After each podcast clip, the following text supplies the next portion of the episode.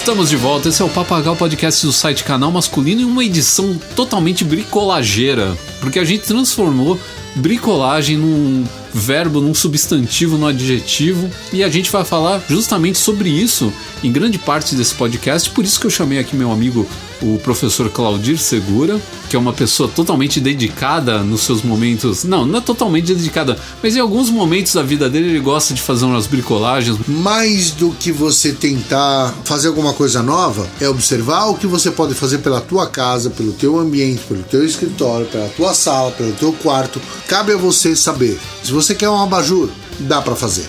Se quer fazer um armário, dá para fazer. E é isso que a gente vai ver hoje. Se quiser fazer um carro, você consegue fazer. Não, carro é Tem- mais difícil. Tem que ter saco. Não, precisa ter saco, precisa ter um bom espaço. Vou te falar que eu já isso. vi um cara fazer um motor de explosão em casa, hein, meu? Peça a peça. E se eu te contar que eu já vi um cara que fez um carro totalmente feito de madeira? Então, tá vendo? Você pode fazer qualquer coisa, meu amigo, em casa. O que que você precisa pra fazer isso? Boas ferramentas, tempo e referências. Isso, boas ferramentas a gente pula pro último bloco, mas vamos lembrar agora do nosso segundo bloco. O que a gente falou do segundo bloco? Decoração barata. Você pode decorar a sua casa gastando pouco desde que você tenha uma boa vontade pra isso. Você já percebeu quantas coisas você joga fora que você poderia reaproveitar para se transformar num abajur, numa mesa de cabeceira, numa grande prateleira, Uma garrafa. suporte, qualquer coisa. Uma peça de madeira. Exatamente. Tudo isso que você consegue coletar de material que você pensa que vai jogar fora, pode virar uma prateleira, um lugar para colocar os seus pincéis, um lugar para guardar seus livros, uma caixa e até uma mesa de centro para sua sala. Pois é, né? Se você se programar do jeito certo pra montar suas coisas do jeito que você quer, o que você precisa é conhecimento, que é o que a gente fala no primeiro bloco, e as ferramentas que a gente vai falar no terceiro bloco, que é o lance de você ter o instrumental. Um amigo meu falava assim: você tem que ter o instrumental correto, meu amigo. Uma vez a gente tentou, sabe o que a gente tentou fazer? A gente tentou colocar cabo de rede na mão, sem ter aquele, aquele alicatinho do cabo de rede, sabe? Aham, aham. Meu amigo, não consegue. Não consegue. Você passa um dia inteiro pra fazer um cabo de rede. E a gente tinha que fazer por um escritório inteiro, que era, era gigante, era 150 metros de Meu escritório. Deus do céu, não dá não dá para fazer. Você tem que ter o ferramental. E é isso que a gente vai falar no último bloco, professor Claudiro. O que você acha disso, das ferramentas? Mais do que nunca, tenha ferramentas básicas, o suficiente para conseguir atender a 10 mil necessidades. Você não precisa de todas as ferramentas. As ferramentas chegam na medida que você precisa Sim, delas. você vai refinando depois. O seu, o seu workshop ali, a sua oficina, ela vai refinando. E você outra? fala, ah, eu preciso de tal coisa, eu vou comprar. Mais importante, você precisa ter espaço para guardar tudo isso, né? Exato. Às vezes é é melhor até pedir para um amigo emprestado, ver se serve mesmo para fazer aquela coisa que você está precisando. Se não serve, você só vai usando ali na safadeza do seu amigo enquanto pode. Só que não perca tempo. O Papo H é um canal para você poder fazer as suas perguntas. Quem sabe você pode ter uma grande sacada e se transformar num grande novo decorador do novo milênio. Não é decorador, a gente não vai usar essa palavra. A Mas gente, decorador é muito ruim. a gente gostou de, de usar a palavra bricolageiro. Bri- Bricolageiro. Você é um bricolageiro. Não, isso é totalmente brasileiro, né? Então é isso aí, minha gente. Esse é o Papagaio. Eu sou o Ricardo Terrazzo e nós voltamos logo após a nossa vinheta. Moda,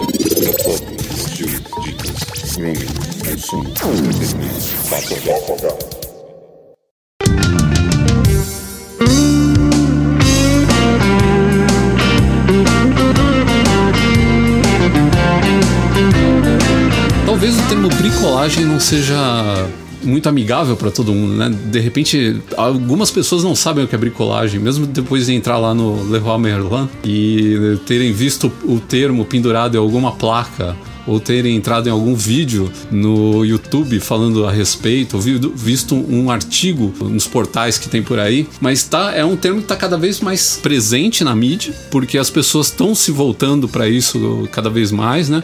Eu acho que talvez até porque a gente não tem mais aquele lance que a gente tinha quando a gente era moleque, do pai ensinar a gente a fazer as coisas. Hoje os pais, muitos não sabem fazer as coisas, né? Então, quando você quer fazer o do it yourself, na verdade você está fazendo uma bricolagem. O termo em francês ele era usado para pequenos reparos que você fazia no dia a dia.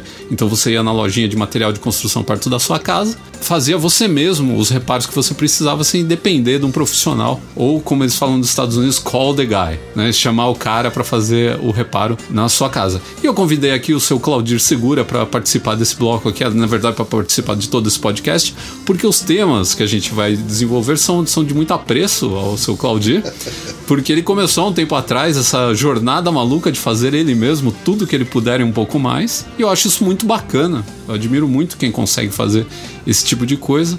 E acho legal porque também é uma coisa que tem uma pegada masculina. E não dizendo que as mulheres não podem fazer isso, muito pelo contrário. Hoje em dia a gente tem mulher detonando na bricolagem, né? Tem muitos vídeos, inclusive, canais feitos por mulheres. Mas eu acho que é uma, é uma, é uma tradição meio masculina, você não acha? É, não sei, é engraçado a gente falar isso de, de, Quando a gente fala de bricolagem, a gente tem que buscar referência em algum canto, né? Quando que no, você imaginava que no passado você ia chamar alguém para trocar a lâmpada da sua casa ou para fazer um encanamento ou normalmente lá atrás as próprias pessoas faziam seus reparos elétricos, etc. Com o passar do tempo com essa prestação de serviços, todo mundo começou a recorrer a pessoas que viessem fazer. Mas, é, mas isso não é uma, uma regra. Normalmente as famílias que vieram da Europa para o Brasil no início do século XX, nos 1900 e alguma coisa, os primeiros antigos que chegaram no Brasil eles mesmos faziam parte elétrica, construção, uh, móveis às vezes, né? móveis, né? fazer uma cadeira, exatamente. um banquinho. Então eu tenho um exemplo disso na minha família, né? O meu, meus dois bisavós, um era engenheiro, construía, e o outro era um, um empreiteiro. E só que ele ele fazia aquela machetaria que tem no alto daquelas casas mais antigas, ah. com aquelas uh, figuras, aqueles ornamentos, etc. Que a gente vê muito aqui na nossa área, Ipiranga e Moca, a gente Ipiranga, tá aqui, tem muitos nas casas aqui, né? E era uma coisa interessante, né? Porque vamos imaginar em 1910, 11, 12, 20, 30, nessa época as pessoas faziam as suas próprias coisas. Então você tinha que construir, não existia um arquiteto. Muita coisa nem tinha, né? Fábrica, não, não, não tinha, tinha uma, um profissional para fazer. Né? Não tinha. Então nessa brincadeira você recorreu aos seus próprios recursos. Uh, somente os ricos tinham condição de botar a mão na massa, uh, botar a mão na massa, não, desculpe, perguntar ou pedir para alguém para fazer o serviço para ele. Que foi assim que nasceu o Degai, né? O Degai nasceu do rico que precisava do serviço. Exatamente. Aí falou, o Tonho aqui, meu amigo, ele, faz, ele faz, o serviço, isso. então chama o Tonho. Não, e se você for buscar a referência lá na, na no, no, começo, quando as pessoas uh, adotavam seus sobrenomes, principalmente na época da perseguição dos reis católicos, que uh, uh, principalmente em Portugal você tinha isso, o cara que era ferreiro, Sim, o Taylor, né? Que se usa o muito. Taylor. Né, é... Shoemaker, né? Exatamente. E esses sobrenomes eram por causa dos caras que faziam isso. É. Então, Eles é, adotavam o sobrenome, era o seu José o padeiro. Né? Exatamente. Né? Então era assim que falava. E virava o nome da família. E acabava virando o sobrenome da família. Assim como a gente tem também a localidade onde o cara nasceu, né? Por exemplo, é, Beethoven, né? Von Beethoven, de Beethoven, né? Da, da, cidade ou da, da vila cidade, é de onde ele nasceu, é, né? Exatamente por aí. Tinha uma série que passava na, no Discovery, quando o Discovery não falava só de alienígenas do passado, que chamava Austrália a Última Fronteira. Era uma, uma série muito bacana porque mostrava a vida de um cara que vivia no Outback australiano. E, meu, o cara para se locomover lá, ele tinha duas coisas. Ele tinha uma picape e um helicóptero. Porque às vezes as distâncias eram tão grandes para ele chegar, por exemplo, na fazenda vizinha e ele tinha que ter uma certa agilidade, então ele ia de helicóptero. E num dos episódios ele mostrou tudo que ele conseguia fazer com um rolo de arame. E ele mostrou um brinquedo que ele fazia quando ele era criança com uma lata e com um rolo de arame. Ele mostrou todos os reparos que ele fazia, ele fazia na fazenda dele com um rolo de arame. Ele fez reparo no carro com, o rolo de arame. Então você vê que a vida do cara dependia tanto dele saber fazer as coisas. Porque, meu, imagina, você chama Call the Guy lá no, no, no, no Outback australiano, o cara vai chegar depois de cinco dias, né? Claro. Porque tem fazenda lá que a distância é quase a distância de uma cidade para outra aqui em São Paulo. Sim. Às vezes de uma do, do, do, técnico que vai fazer algum conserto na sua casa até a sua casa, é, são 50 quilômetros que o cara vai ter que rodar, não, né? Tá no meu sangue. Muito hum. embora o meu pai não tivesse habilidade em mexer com tudo isso, eu tinha habilidade. Uhum. Então eu comecei, meu avô começou a me ensinar, o pai da minha mãe. Então lá atrás ele me começou a me ensinar a fazer pipa, mas não era pipa que você ah, vai aqui e compra a vareta. Não, não eu ia atrás de bambu, Não, eu também, eu afiava. fazia pipa assim. Exatamente. A gente comprava, passava o cara na rua vendendo bambu, juntava os moleques, a gente fazia uma, uma. Uma vaquinha. Uma vaquinha, aí cortava o bambu tamanho igual pra todo mundo, né? pra não- Exatamente. E você ia afiar, você ficava horas, Horas, afiando não, aquilo. Demorava um tempão, mas era assim, é, fazia parte do, Sim. do, do, do evento. E a cola? Você pipa. comprava cola tenaz? Não, fazia cola também com Cola com farinha. Com farinha, fiz muito tempo. Então. cola com farinha. Com isso você aprende a ter habilidades. É, então, isso daí eu acho que hoje, pra molecada de hoje em dia, tá faltando um pouco porque você era obrigado a meter a mão na massa. Mas você correr na rua. Hoje você pode correr na rua para É, empinar então, uma pipa? Isso mudou um pouco. Mas por outro lado, a gente tem toda essa parte tecnológica que também ensina. Então, se Sim, o cara tiver uma dor de sim. barriga, ele entra no YouTube, escreve lá o que ele tá precisando e ele Até começa. como fazer uma pipa. Até como fazer uma pipa, tem, e tem, pode procurar que tem. Então, e aí eu queria saber de você como é que você se tornou um bricolageiro. Eu sei que nem existe esse termo, mas eu acabei de criar uma neologia. Não, na verdade, se você for ver, não existe nem o termo bricolageiro. A coisa foi assim. Como eu tive esse exemplo, eu sempre gostei muito de ferramenta, comecei a, a- a me aproximar mais disso. Você começa a sentir falta. quem- Principalmente quem desenha, tem falta de, de fazer alguma atividade com as mãos. né? É, não, isso é verdade. Eu, como também trabalho com, com design e tal, tem hora, por exemplo, uma das coisas que eu, que eu tipo, é, dou uma, uma abaf- desabafada é tocando guitarra. Então, Porque dá aquela, tipo, parece que a mão tá, tá né, maluca, querendo fazer alguma coisa. Então você fica impaciente, porque você tá acostumado realmente a trabalhar com a mão o dia inteiro, né? Então você uma hora tá desenhando, uma hora você tá montando alguma coisa, né? O cara que trabalha com design antigamente ainda fazia paspatu, fazia. Né, esse tipo de coisa que ainda tem que ficar recortando os desenhos que você fez, colando numa cartolina e fazendo a apresentação do seu sim, portfólio e sim, tal. sim. Então a gente tava o tempo inteiro, né, mexendo com essas coisas. E quando não tá, você começa a se sentir meio esquisito, parece que você não tá vivendo. É estranho isso, né? E, e- e é engraçado que é meio que uma inspiração. Eu comecei a desenhar desde moleque. Mas agora você tá fazendo coisas aqui na sua casa, você que criou, comprou todo o equipamento, você Sim. tá com.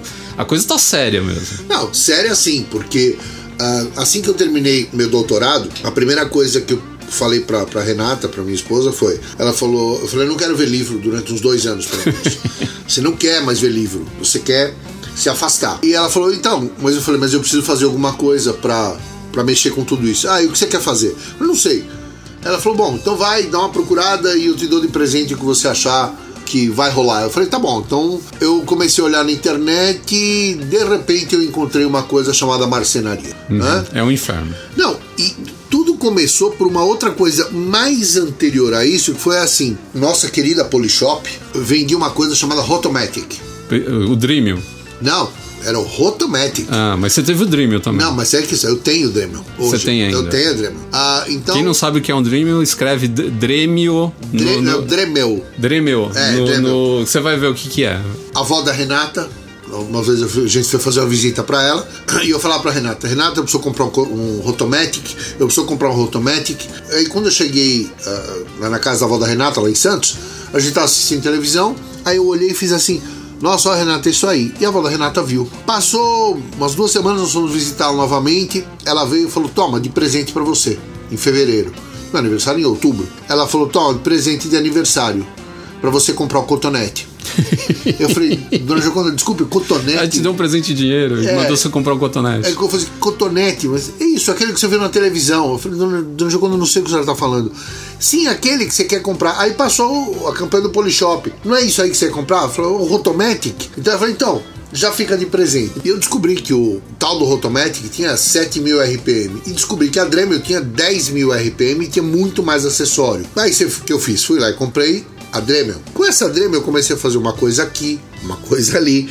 E aí você começa a fazer um reparo aqui, cortar parafuso, e você começa a ver que tem disco, coisa pra lixar, coisa pra polir. E comecei a pegar gosto pela coisa. Quando E foi- isso porque ele é uma ferramenta que não é considerada profissional, né? Ele é considerado. é uma- hobby, de hobbyista. De hobbyista. Então, assim, mais do que. Todo mundo fala bricolagem, porque era uma coisa simples. Hoje você fala que você tem, inclusive nas empresas, ferramentas hobby e ferramentas profissionais. Sim, sim. Né? Aí eu acabei comprando esse daí e falei, nossa, beleza. 2015 terminei o doutorado, como eu tava falando, tá, não sei o quê, e comecei a me interessar por marcenaria. Aí entra a segunda fase dessa saga, né? Comecei a me interessar por marcenaria. E como é que eu comecei a ver? Eu vi as pessoas fazendo móveis, comecei a me interessar uh, vendo. Como é que chamava aquele, aquele, aquela série que passava na televisão de reconstruindo sua casa? Como é que Ah, chamava? ah, tem vários, né? Tem o Stream Makeover, que Stream era o Makeover. Isso. House Edition, né? Exatamente, era muito É legal. muito legal. Porque os caras encostavam uma carreta com uma marcenaria montada, com todos os instrumentos, e o cara fazia móveis, fazia tudo lá. Só que eu tenho o seguinte, eu moro num apartamento. Como é que num apartamento você monta uma marcenaria? Pois é. Foi o que eu fiz. Aí assim, você compra uma serra, aí você percebe que aquela serra, serra madeira pequena, aí você pega uma serra maior, aí essa serra tem não sei quantos dentes, você precisa de uma para dar acabamento, e aí vai, você vai comprando, comprando. Eu sei que em 2017, para ser bem exato, não, em 2015, a primeira coisa que eu fiz, terminei o ano montando essa bancada onde a gente está gravando hoje. Foi o primeiro Olha trabalho meu isso. de marcenaria. E Eu- ficou muito boa. Parabéns. eu fiz essa bancada, mas assim, e aí como é que você co- corta uma madeira? Só para você ter uma noção, uma chapa de madeira que você compra na, na Léo Madeiras, por exemplo, ou na- nas outras empresas que tem lá no gasômetro, ela tem 1,80m por 2,75m. Como é que você traz uma coisa de quase 3 metros para sua casa e corta? Aí eu descobri que no gasômetro, nas, nas laterais, você tem empresas que fazem corte Sim, corte de, de madeira. de madeira. Sim. Você leva o seu projeto, eles fazem o que chama-se de plano de corte, e aí fui eu. Eu cheguei aqui em casa, todos, todas as madeiras cortadas. Quando a Renata chegou à noite, tinha uma bancada para ela trabalhar. Só fazendo um pequeno parte aqui, pra quem não conhece São Paulo, ou pra quem não é da cidade, não tem familiaridade com, com a cidade, é, a Rua do Gasômetro é um paraíso da bricolagem. Se você Não, for. parece das madeiras. Das madeiras, mas você compra qualquer coisa lá, por exemplo, para fazer. um- Você quer fazer um armário, você quer fazer uma mesa, você lá tem tudo. Tem o puxador,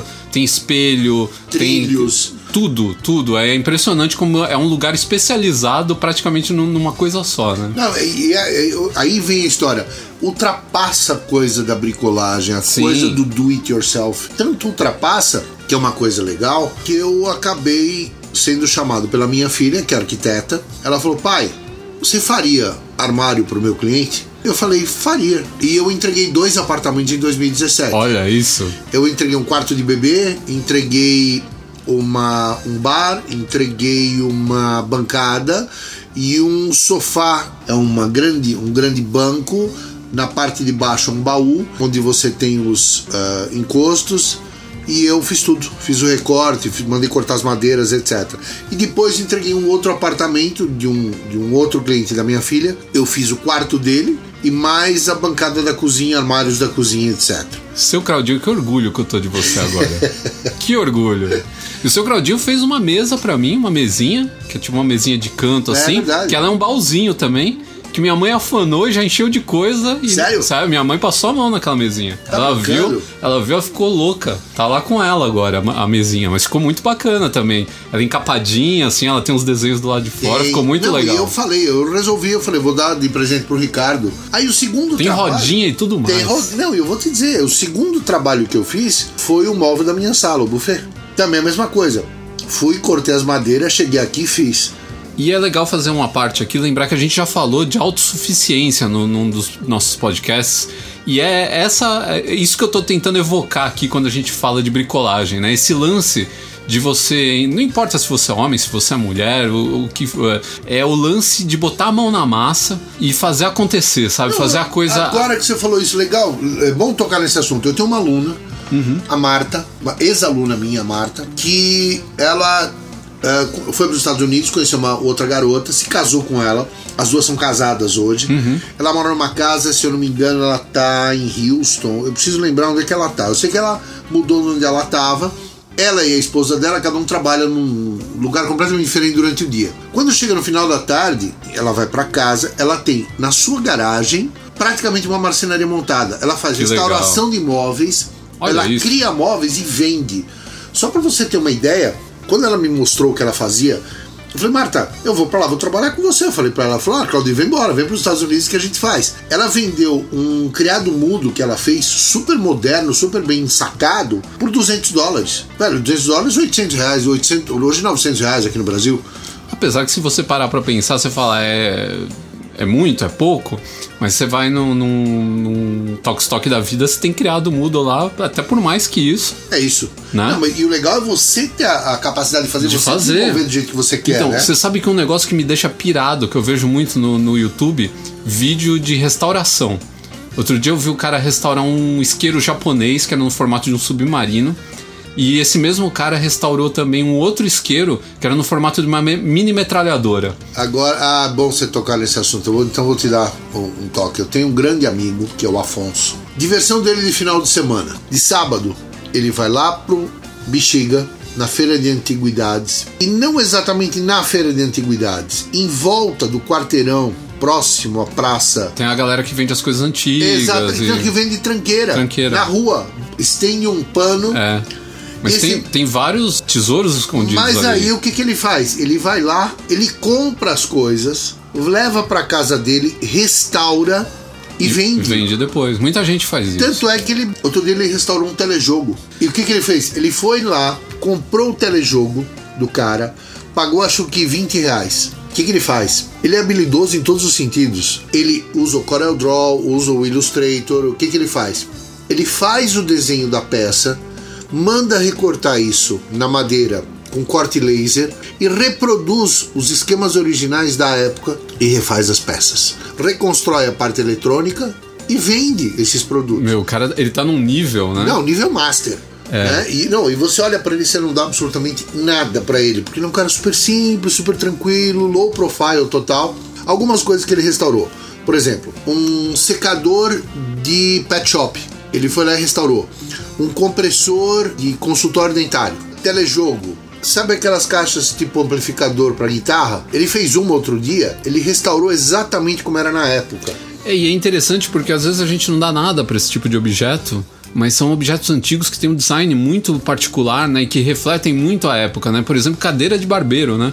Hoje em dia você tem cadeiras de barbeiro que são feitas, é, são novas, mas elas reproduzem aquele design porque não se tem mais isso. É um Não, design não tem, tão bonito e tão clássico Não, é e tão rebuscado que os caras copiam as antigas pra poder fazer algo bacana, porque as novas que são todas tecnológicas, elas não têm graça. Elas não combinam nem com o ambiente É, né, não, da e tam- barbearia. E também tem o que? Quando você começa a entrar nessa área para desenvolver, a primeira coisa que você já tem ah, logo de cara uma, uma percepção muito interessante é que você vai aprender sobre materiais. Então, por exemplo, madeira, você tem madeira de 6 milímetros, você tem madeira de 2 milímetros, você tem madeira de 12, de 15, de 18, de 25. Agora, você vai fazer o quê? Você vai fazer uma prateleirinha para colocar armário? Você não imagina pegar uma, um- uma madeira de 25 milímetros, porque não precisa. Uma madeira de 18 tá para lá, de bem calçada. Se você usar uma de 12, pô, melhor aí. Você pode pegar uma, uma madeira de 12 e colocar mais do que um suporte, você não precisa, não vai envergar. Aí vem a coisa de você reaproveitar. Imaginem três prateleiras, está aqui na frente do Ricardo. Essas prateleiras são sobras de material de armários que eu fiz para cliente naquelas duas obras que eu entreguei. Então isso vira prateleira, isso vira caixa, isso vira uma série de coisas, né? Mas me diz uma coisa, a primeira vez que você foi fazer um negócio, você foi se meter a ser o, o- o bricolageiro, você fez. Deu, deu muita cabeçada? Todas. Só, não, tem que Todas. dar, né? Eu achava que simplesmente um parafuso Prende tudo, né? Prende tudo. No começo você acha que prego e parafuso prende eu qualquer quase coisa. tive um infarto, porque a, a- a bancada ficou totalmente Todo- bamba. Fica bamba. E eu não sabia colocar isso. Aí já achei interessante. Segunda coisa, eu não sabia colocar os parafusos e tudo eu colocava na junção das madeiras, eu fazia um buraco aqui em cima e colocava um tapa-furo. Não. Aí você aprende que você não pode deixar parafuso aparente, você não pode usar tapa-furo. Tapa-furo é, uma, é um recurso que você usa depois. Sim, e na hora certa no lugar certo. Não, né? claro. Aí você aprende que você tem gabaritos para deixar madeira 90 graus.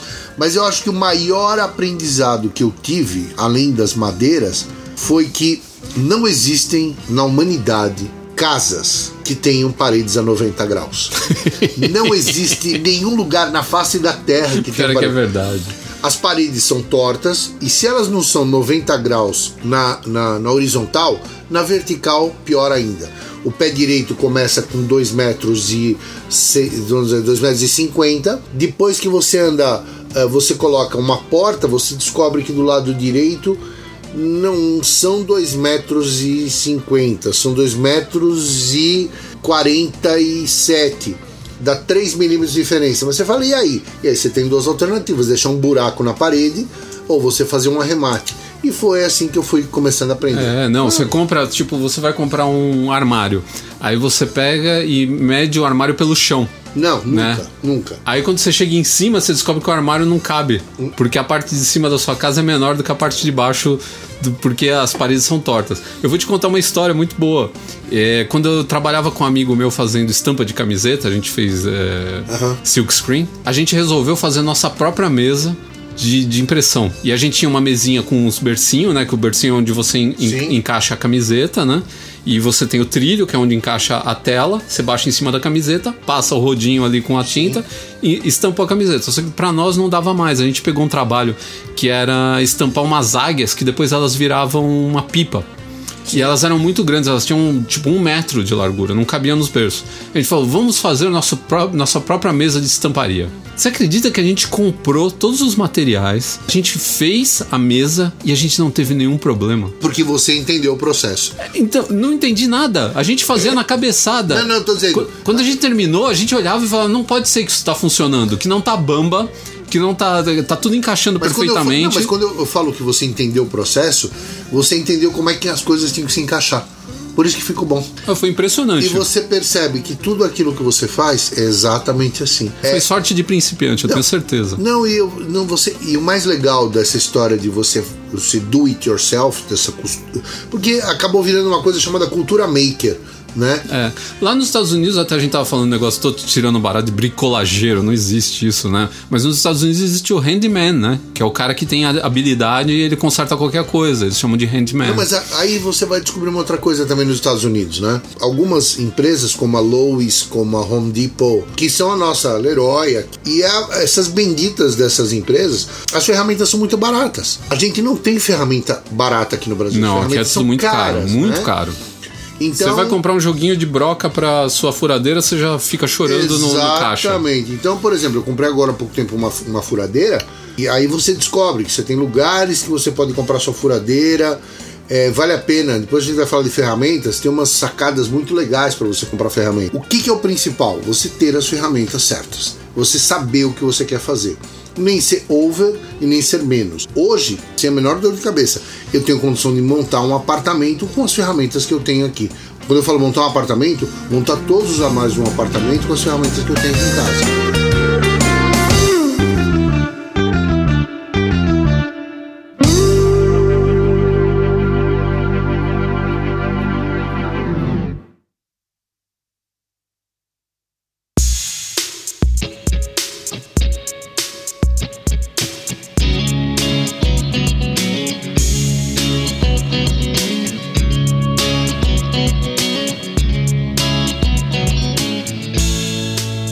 Fala em decorar uma casa, a gente tá falando em dinheiro, muito dinheiro. Se você vai fazer pelos meios Tradicionais, convencionais, né? convencionais, claro, claro. Então eh, tem lá a decoradora, o decorador, você tem eh, todo o material que você vai comprar, né? Os móveis e tudo mais, você tem que pagar pelo projeto. e- Uhum, e, é muito caro. E, e se sua casa é grande, pior ainda, né? Porque você tem mais espaço para decorar, né? Sim, sem dúvida. Eu lembro que toda vez que eu entrava num apartamento muito grande, né? Uma vez até eu fui com o Claudir, a gente foi conhecer um apartamento que estava sendo inaugurado no Tatuapé, que era, lembra, era 125 metros, não, 180 metros, 180 né? metros quadrados. Gigantesco, tinha sala de televisão, sala disso, sala daquilo. Eu só ficava pensando como é que eu vou decorar isso tudo. Eu vou gastar mais do que o apartamento para decorar esse espaço inteiro, né? Fazer algo bonito.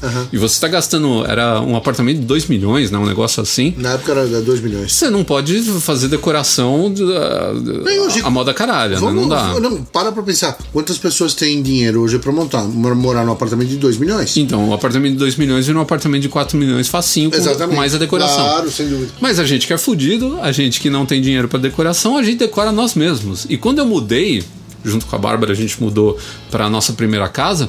Pô, você quer fazer uma decoraçãozinha porque você quer dar seu estilo pessoal, né? Você quer pôr um pouco da sua personalidade na casa. Você quer deixar a casa bonitinha pra receber os amigos, por mais simples que ela seja. Ah, mas aí vamos começar a conversar, porque existe uma diferença entre você decorar a sua casa e fazer gambiarras. Na verdade, você faz dos dois, né? você Não, decora não. gambiando, Não, né? mas eu vou te contar, eu tinha um grande amigo que ele, ao contrário de querer ser um grande decorador ou deixar a casa bonita, ele era muito mão de vaca, que é diferente. Então ele falou assim: veja o armário que eu fiz.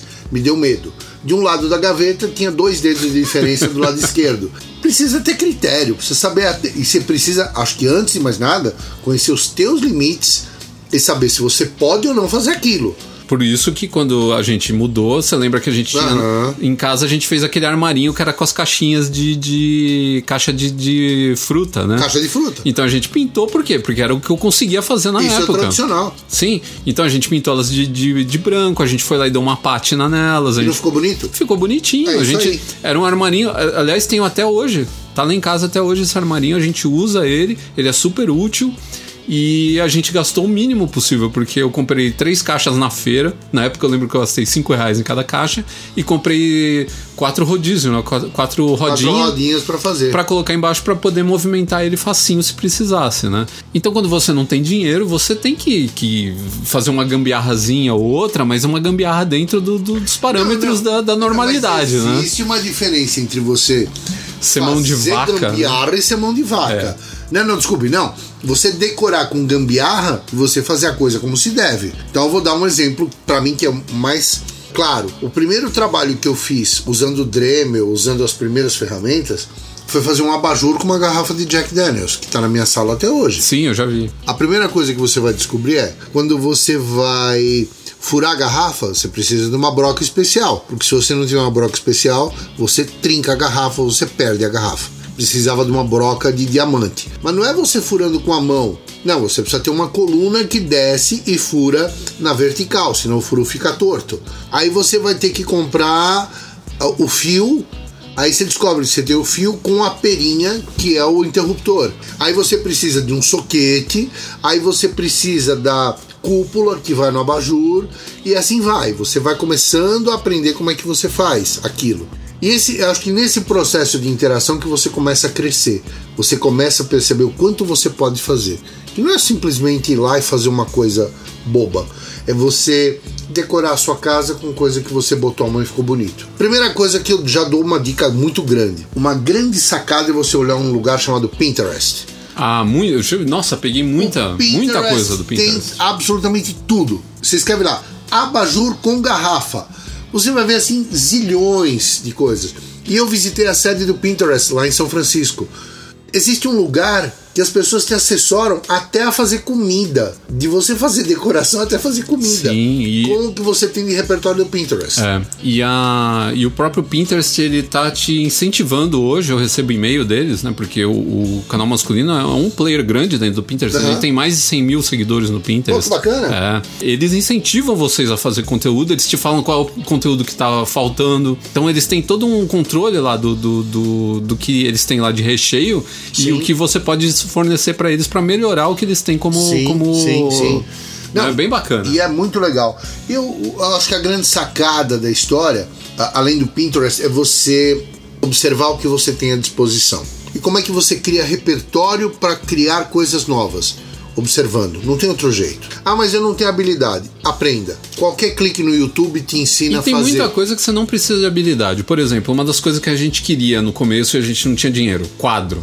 Quadro é caro porque se você vai comprar um quadrinho, mesmo que sejam esses quadrinhos de, de toque-stock, qualquer quadrinho é 60 pau.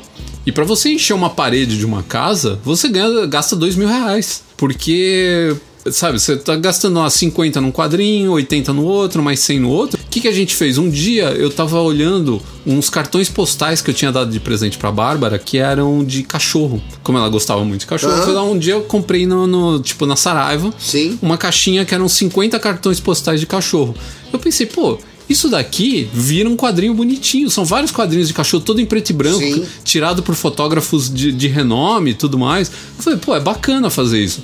Fui na lojinha de 1,99, comprei trocentas moldurinhas de, de 1,99, pintei elas com spray pra ficar mais bonitinha, pra dar um acabamento mais bacana. E virou quadrinho. E virou quadrinho. E eu consegui matar essa, esse, esse problema das paredes em branco que a gente tinha na nossa Não, mas casa. aí eu vou te contar uma coisa que vai além do teu cartão postal. Eu fiz um curso no começo do, do começo de fevereiro e o que mais me chamou a atenção foi num lugar, numa pousada que fica na Bela Vista, e os quadros que tinham na parede. O cara tinha uma moldura E no meio da moldura tem uma torneira. Hum, eu já vi isso, é muito bacana. Então você coloca uma torneira, uma tesoura, você coloca uma capa de livro velho, fica fantástico. É, o cara uma- decorou todo aquele espaço com ah, pedaço de Objetos ferro, antigos, cabo, objetos né? antigos. E ficou, Fica muito bacana. arte, né? Outra dica bem interessante também que eu vi isso num programa que tinha antigamente no People and Arts que chamava Minha Casa Sua Casa. Sim, que não existe mais, era sim, muito legal. sim. As pessoas trocavam de casa, né? Então eu ia decorar o, o quarto, casa. do, quarto do Claudir, o Claudir vinha decorar a minha casa e tinha os, os decoradores que faziam a administração da coisa. Aham. E uma coisa muito legal que um cara sempre falava lá era pra guardar papel de presente, porque eles têm os padrões bonitos e você usa ele, você pega, compra uma moldura dessas de 1,99 E acaba virando quadro. e acaba virando quadro. Você joga ele no lugar onde a moldura se encapa, né, aquele fundo da moldura com ele e joga na parede e fica lindo. Também tecido bonito também dá pra fazer isso. Você pega um tecido bacana, joga e faz isso Meu também. caro, quando você vai pensar. Vamos voltar um pouco na história da arte. Quando, você fala de Marcel Duchamp, que bota um urinol como obra de arte, Pois é, que você é de- consegue na minha opinião, ainda muito, muito embora ele considerasse aquilo bonito, é, qualquer objeto do dia a dia pode ser uma obra de arte. Não, a gente tem na, na- em casa uma, um, um vaso que na verdade não é um vaso, ele é uma leiteira daquelas de tirar leite da vaca, sabe? Aquele que é a Pronto, leiteira e virou uma grande floreira. virou uma floreira. Mas é exatamente isso. Eu acho que a grande percepção de você decorar é você saber reaproveitar de uma maneira legal, criativa. Eu acho que essa é a grande sacada. É, então, nessa mesma época aí que a gente tava necessitado de, de conseguir é, alternativas para as nossas decorações, porque a gente não tinha muito dinheiro, a gente começou a rodar a cidade olhando coisas, tipo, ah, vamos descobrir aí alguma loja bacana que tenha coisas com preço bom. E a gente descobriu uma loja que era a loja da Flor Seca, que eu não sei se ainda existe. Tinha uma aqui na Moca e tinha outra lá perto do, do gasômetro também, né, no, no Parque Dom Pedro. Fica uma dica aqui, para quem quer buscar coisas para decoração, existe uma, uma feira que funciona no CAGESP, Ah, sim, é verdade. que você compra tudo que você possa imaginar de material para decoração num preço extremamente acessível. Sim. Eu vi até estrutura de mesa feita de ferro de, de construção, patinado. Era só você colocar um vidro em cima. Até isso eu vi lá. Num preço extremamente É, muito acessível. bacana. Vale a pena dar uma checada lá. Então, mas voltando, a gente conheceu essa loja e aí a gente descobriu que lá tinha, por exemplo, uma rosa que era feita com palha de milho. Era tipo uma, uma rosa assim, eh, numa cor assim meio caque. E ela é feita com palha de milho seco. E essa mesma rosa que lá custava um real, numa grande loja de decoração aqui de São Paulo que tem em shopping, que eu não vou falar qual é, não, não quero queimar eles. Mas assim, lá custava na época, e eu tô falando de muito tempo atrás, custava 7 reais. Esses 7 reais hoje você pode multiplicar e transformar em 30 reais. E esses é, um real que a gente pagava em 5 reais. Então você vê a diferença aí. Ah, claro. Esses dias eu fui numa lojinha de R$1,99 e encontrei uns quadrinhos de barbearia muito legais, mas muito legais. Assim, retrô. Por 5 reais, R$4,99. Encontrei é, o mesmo quadrinho, o mesmo não, mas muito parecido, numa outra loja também de decoração e de, de bricolagem, que tem em shoppings e tem também estacionamentos de grandes supermercados e tudo mais. Encontrei na mesma loja por 50 reais. São 10 vezes o preço, gente. Nossa Senhora. Então tem que estar sempre com o olho aberto, né? Sempre bater o olho numa coisa bonitinha, pensa, pô, onde eu posso utilizar Sim, é essa verdade. coisa Isso é bacana? verdade, isso é verdade. Esses dias eu peguei, eu, eu já tive coleção de SWAT. SWAT são aqueles relógios, Aham, aham. né? O SWAT já custou no Brasil 50 dólares. Hoje ele custa quase 100, o SWAT mais barato, né?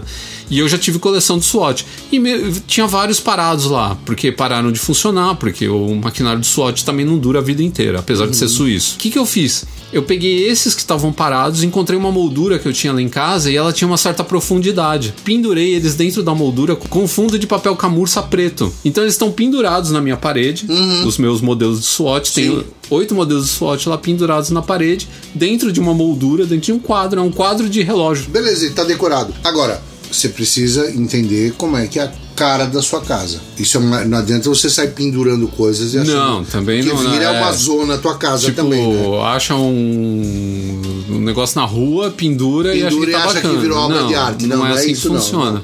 Mas também vai dar muita cabeçada no começo, não vai conseguir encontrar o- a coisa adequadamente. É, de repente uma garrafa de Jack Daniels, como eu tô aqui tô mostrando pro Ricardo, se você cortar ela vira um grande porta-pincel, por exemplo, como a gente tem aqui. Sim, é uma ideia muito boa. Lata de óleo, você pinta ela por fora, faz um desenho, ela se transformou em um porta-caneta.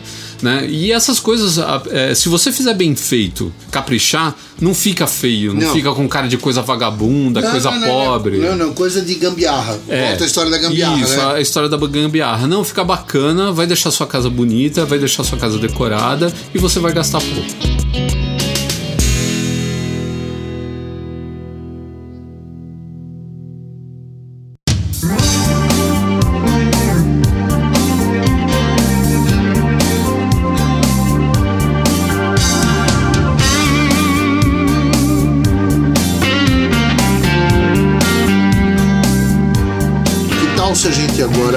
Terceiro bloco. Então, vamos lá, Terceiro terceiro bloco. Terceiro bloco a gente vai falar sobre ferramenta. Quando a pessoa não sabe em que bloco ele tá, você entende que ele está bebendo alguma coisa. É, exatamente, agora eu gostei. É, Bem-vindos ao mundo do whisky, é uma coisa muito legal. Eu acho que assim, a grande sacada de, de você começar a montar a sua pequena oficina para fazer por suas próprias mãos, que foi uma coisa que, que se a gente for recapitular, ah, lá nos Estados Unidos a mão de obra é muito cara. Então é assim, você tem que ter suas próprias ferramentas para fazer seus reparos em casa, que vão desde trocar uma lâmpada até parafusar um quadro na parede. Agora, não dá para parafusar um quadro na parede se você não tiver uma boa furadeira. Vamos começar assim? Então, primeira coisa que você tem que ter em mente: escolher ferramentas que cumpram as necessidades básicas, que são o quê? Furar, parafusar. Então, uma parafusadeira legal é fundamental para você começar a sua vida. Mas aí eu acho que você já tá no nível, no nível avançado, porque antes disso você já tem que ter um jogo de chave de fenda e de chave de chave Ah, Phillips. sim. Não, e, e outra, por favor, não caiam no conto de jogo master de ferramentas Aquele que encaixa uma na outra. Nada, né? nada, Não, nada, não, nada, não. nada. Chave de fenda é chave de fenda. Aí você vai perceber que cada chave de fenda tem uma função específica. Isso é básico. Vou pegar um exemplo extremamente simples. Estou fazendo a manutenção, fazer um upgrade no computador da minha sogra. Aí eu descobri o seguinte, que ela tem uma chave chamada chave Torx número 6, que tem um furo no meio. Galera, precisa ter chave de fenda. Não adianta parafusadeira nenhuma. É. Não adianta chave de fenda nenhuma. Mas isso, chaves específicas você vai ter com o tempo. O que você precisa, na verdade, é ter uma boa parafusadeira. Primeiro. Segundo, essa parafusadeira, se puder transformá-la em furadeira, melhor ainda. Se for de impacto, melhor ainda. Se durar mais com a bateria que ela tem, melhor ainda. Você já tem o começo da sua história. Aliás, se for uma, uma parafusadeira com bateria, melhor ainda, porque ficar carregando fio ninguém merece, né? Ficar achando tomada. É, mas aí vem a história da, da furadeira, né? É engraçado falar nisso. Eu acabei de comprar uma nova furadeira. E eu comprei uma furadeira que tem uma bateria de 20 volts. Aí você fala, qual a grande diferença dessa bateria? Velho, eu usei uma, uma, uma furadeira que tem um torque de uma potência tamanha que ela fura parede com impacto. E você consegue trabalhar com ela por algumas horas. Com coisa que uma pa- parafusadeira simples de 12 volts você não vai É, então, conseguir. isso é importante, né? O cara compra a parafusadeira ou a furadeira e ele acha que ele vai conseguir aplicar ela em qualquer lugar.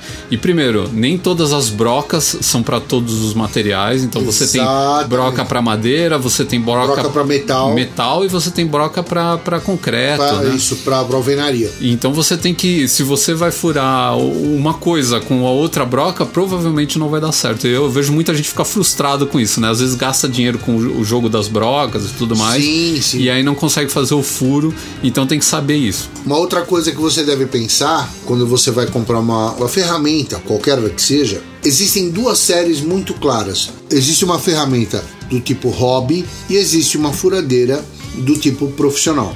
Existem brocas hobby e existem brocas profissionais. A diferença de preço existe? Sim, existe. Agora depende de quanto tempo você quer ficar com essa ferramenta. É, e qual vai ser o uso dela também? É o Exatamente. custo-benefício, né? Claro. Tem que ver o custo-benefício. Então é assim, ah, essa última furadeira que eu comprei, eu consigo furar metal. Eu furei um cano e consertei uma, uma cadeira que precisava de um parafuso que atravessasse de fora a fora. Eu furei o metal, furei a madeira e consegui um parafuso grande para poder fazer isso.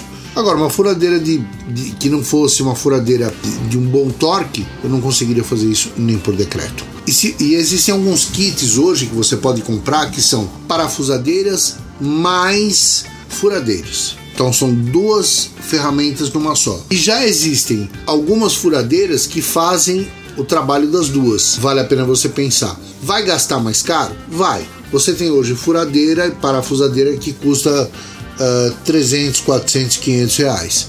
E você tem uma furadeira parafusadeira que custa 1.500 depende do que você quer para tua vida. Ah, e uma coisa que é importante, né? Escolha bem a marca que você vai comprar o seu produto. Muito embora a gente não esteja, não esteja sendo patrocinado, o triângulo funciona assim: Bosch, Makita e DeWalt. Uhum.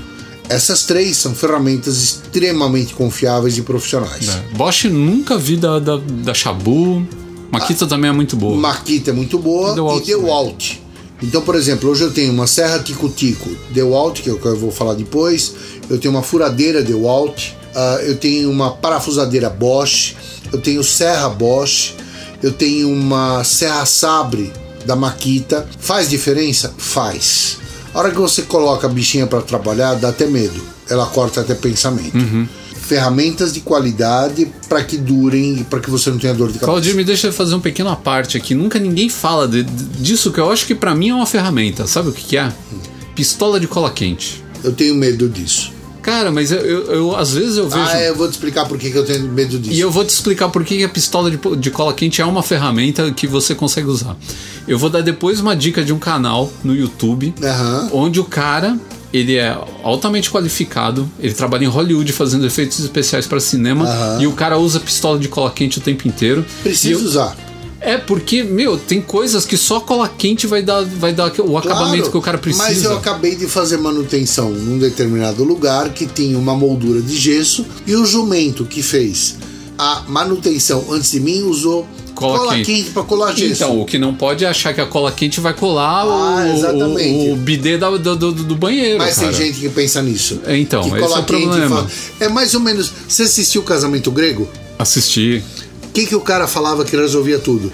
O Vidrex. Vidrex. Exatamente. Então, assim, não esqueça, cola quente não resolve qualquer problema, né? Não, então, mas eu acho que é uma ferramenta que você tem que ter em casa. Assim, tem, precisa. Assim como a parafusadeira e a pistola de grampo, cara que você usa também. A pistola de grampo também tem outra coisa. O quanto você precisa? Tem a manual, tem a elétrica Sim. e tem a pneumática. Não, a pneumática é uma arma, né? É uma arma. Você Não, mata a gente mas a elétrica aquilo. já é. A elétrica já é forte. Mas às vezes o, o, grampo ele te quebra um grande galho, principalmente porque ele é prático, né? Você faz rapidinho, sim, né? Você grampeia sim. tudo e ele segura tudo bem. Eu fiz a cabeceira do meu do meu quarto, eu fiz com, com uma para com uma uma grampeadora elétrica. É, então. É interessante como é, é um. É um... Ah, desculpe. Não, eu fui mentiroso. Ah. Não foi com elétrica, eu fiz com uma manual. Não, e okay. saí com bolhas nas mãos. Não, demora. É...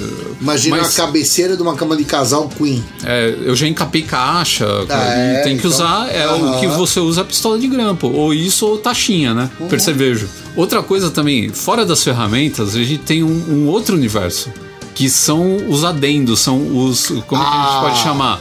Os, os. Não, eu vou, eu vou dar um nome, um, um nome bom, os insumos, vamos falar Insumos, assim. gostei.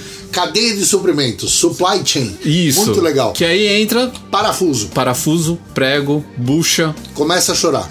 Cara, bucha, se você não tiver bucha, você não faz nada na não, sua pior vida. do que isso.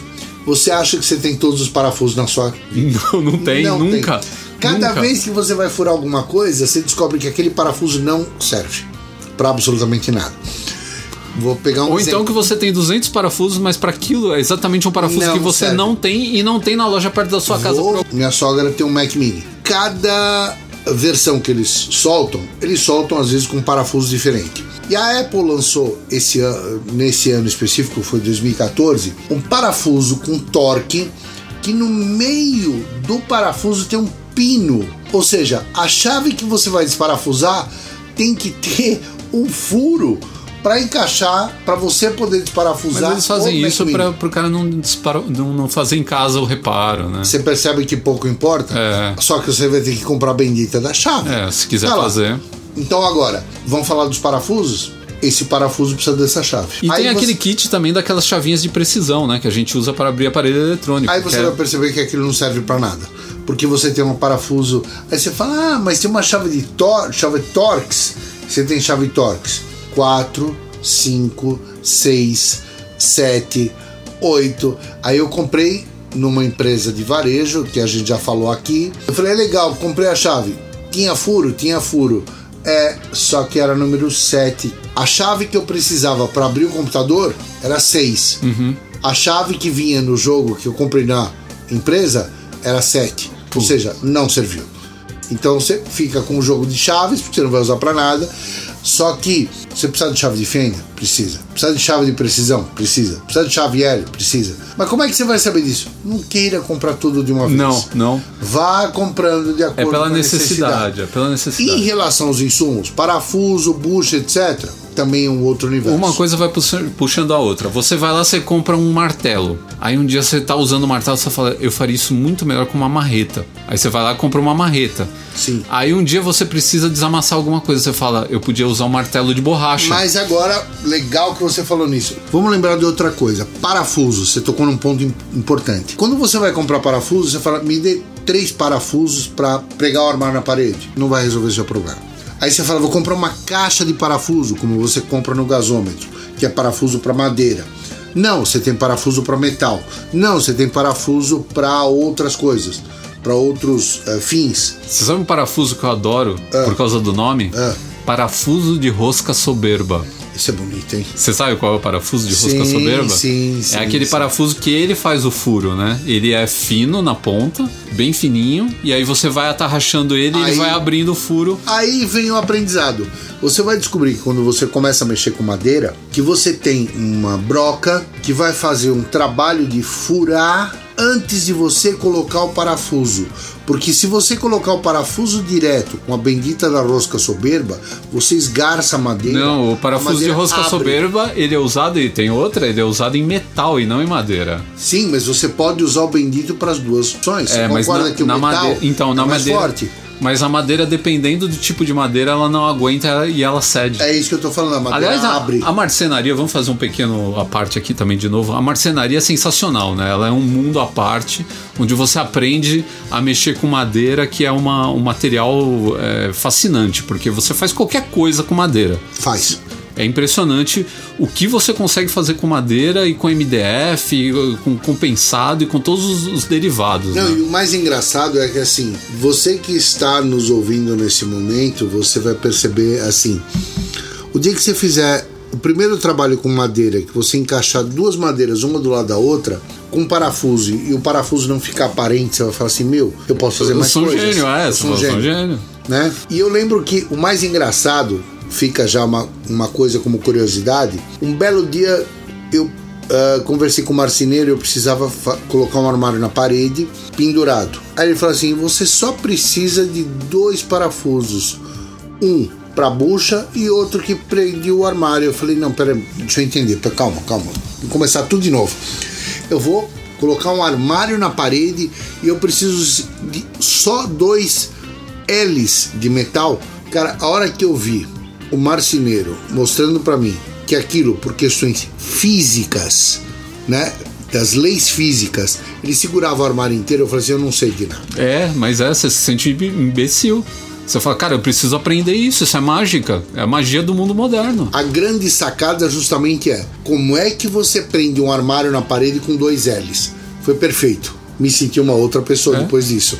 Então é assim, o que você precisa para ter uma boa marcenaria, uma boa sacada, é ter um volume de acessórios que você não vou não vou não vou dizer acessório, vamos suprimentos. Preciso de parafusos para esse, esse fim. Não adianta sair comprando quilos de parafuso. Uma dica: uma das empresas, fica a dica aqui, a Obra Max, ela vende saquinhos de parafuso que você tem dois níveis no saquinho. Você pode colocar bucha, gancho, porca, a arruela, tudo que você precisar. E você compra aquilo e custa 16 reais para encher até aquele ponto. Então você pode comprar parafuso grande, parafuso pequeno, parafuso, arruelas, porcas, etc. Vale a pena dar uma chegada lá. Você vai ter parafuso com rosca invertida, você vai ter parafusos que servem para madeira e para metal. Não queira ter tudo de uma vez. A grande sacada é, primeiro, ferramentas básicas de boa marca, isso é uma grande sacada. Segundo, não tem que comprar milhares de parafusos, porque não vale a pena. Compre aqueles que você precisar e à medida da necessidade você vai comprando mais. Terceiro, devagarzinho comece a comprar outras ferramentas que atendem às suas necessidades. Então, assim, chave de fenda é fundamental? Sim, de boa qualidade. Não queira comprar ferramentas, kits que custam 5 reais e achar que eles vão ser de boa qualidade. Pague um pouco mais caro, mas que elas sirvam para fazer muito mais coisas do que você imagina. Esse é o primeiro caminho que você tem que pensar. Eu daria um outro, uma outra dica para fechar esse bloco aqui que eu acho que é fundamental para você que está comprando as suas ferramentas e está querendo se tornar um cara independente, aí fazer suas próprias coisas, né?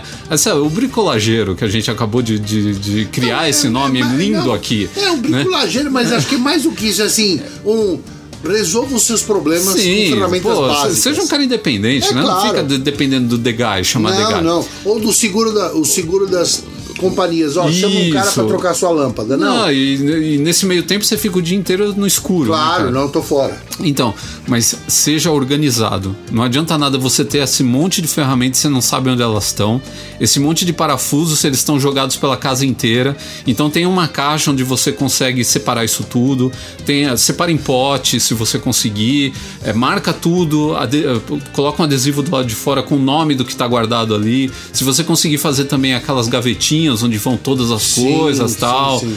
É, organiza uma, uma, uma oficinazinha na sua casa, mesmo que seja pequena, num cantinho, depois você vai crescendo ela e tal. Tem um lugar limpo e amplo para você poder fazer as operações. Não vá fazer em cima da pia da cozinha, dentro da mesa da cozinha, que você vai destruir esses lugares. Né? Então tem uma mesa boa, uma bancada bacana. Às vezes fazer uma bancada é tão barato que você precisa de dois cavaletes e um pedaço de madeira, basicamente, É, para fazer uma sim. bancada. E acho que o mais importante, não queira resolver o problema de uma vez só. Se você quer fazer uma mesa, pesquise como é que você quer essa mesa. Vai assistir os vídeos no YouTube, isso, vai ver tutorial. Pinterest da vida. Lá você vai ter 200 milhões de referências diferentes. Pede ajuda para um amigo que tem mais experiência. Exatamente. Leia muitas, ah, muitos blogs que você tem disponível na internet. Assista os vídeos que você colocou. Escute podcasts. Como esse Gostei, gostei dessa eu acho dica que final. isso é perfeito. Perfeito, perfeito.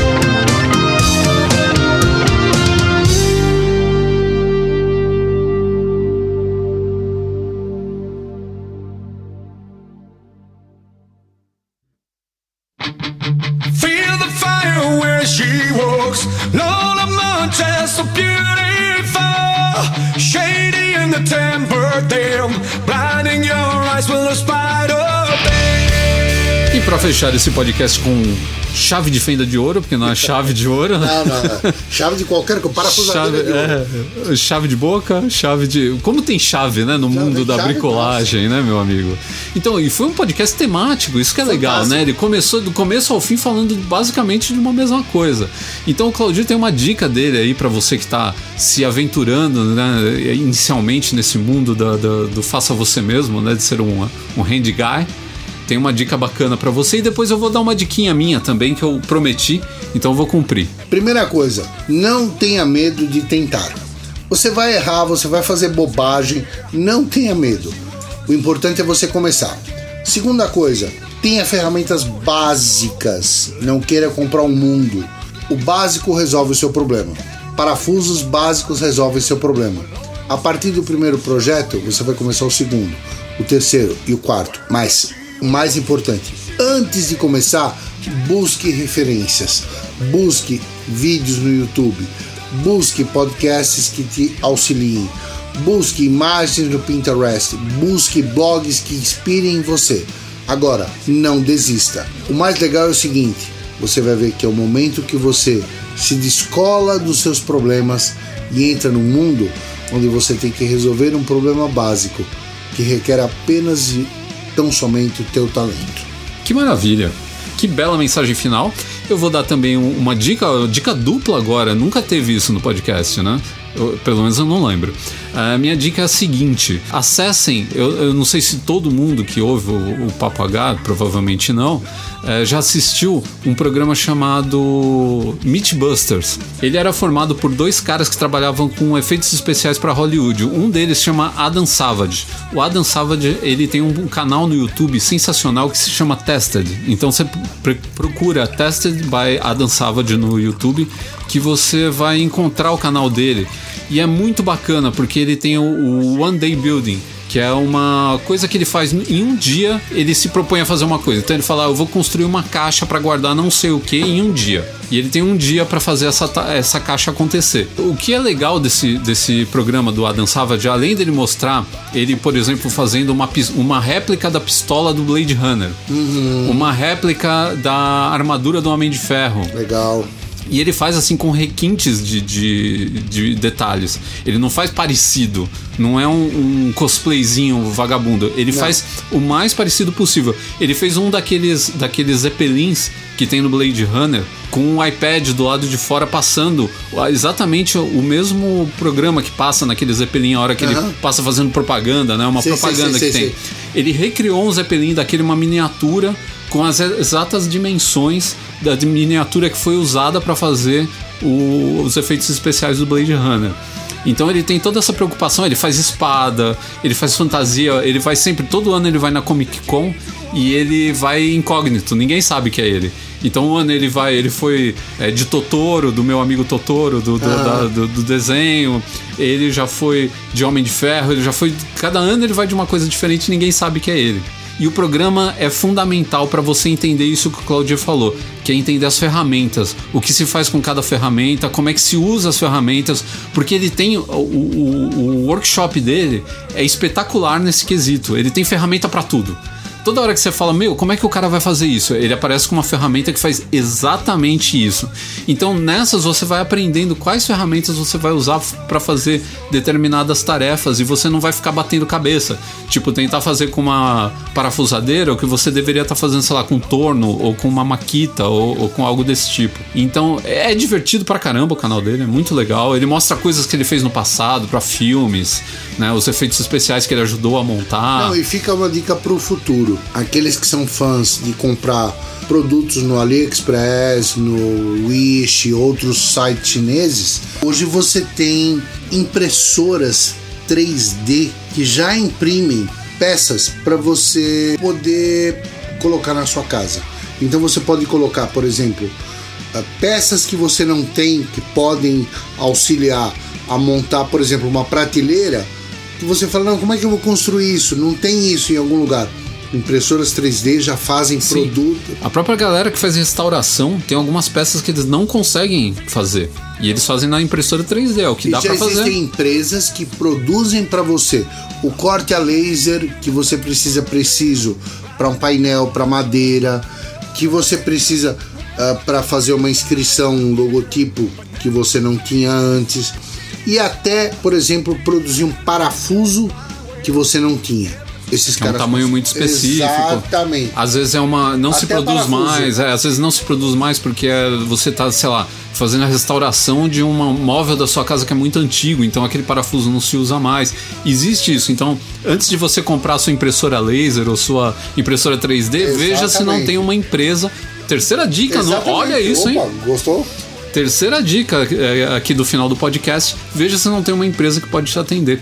Olha que maravilha! Esse podcast foi um aproveitamento sensacional. Eu tô Você sai emocionado. daqui, não, você sai daqui uma outra pessoa depois disso. Outra pessoa. Se não começar a pipocar umas fotos aí do, de armarinho, de banquinho, de, de como que chama? Sapateira, Sapateira, feita, qualquer feita coisa. pelos ouvintes, eu vou começar a ficar chateado. Porque Então de agora pode- em diante pode eu vou começar cobrar os caras. postar e pedir dicas. O que eu puder ajudar nesse sentido, por favor, Mandem comigo. suas dúvidas pra gente. Pessoal, muito obrigado pela companhia. Então, esse foi o final do Papo H, aqui com a presença inestimável do, do nosso professor Claudir Segura. E espero que você volte para outros podcasts. Com certeza, em breve vamos Sempre. fazer um módulo 2, por que não? Até pode ser, né? Podemos Falar fazer. muito mais sobre o assunto que tem coisas pra gente explorar mais aí pra galera que quer se jogar no mundo da bricolagem. Então um abraço a todos e até o próximo podcast. Uma boa noite para todos, bom dia, boa tarde. O que é mais importante, tenha vontade, vai até o fim. O importante é você chegar no fim do objetivo. Muitas mulheres diriam isso pros seus homens. Ah, mas isso é o melhor de tudo. Vambora.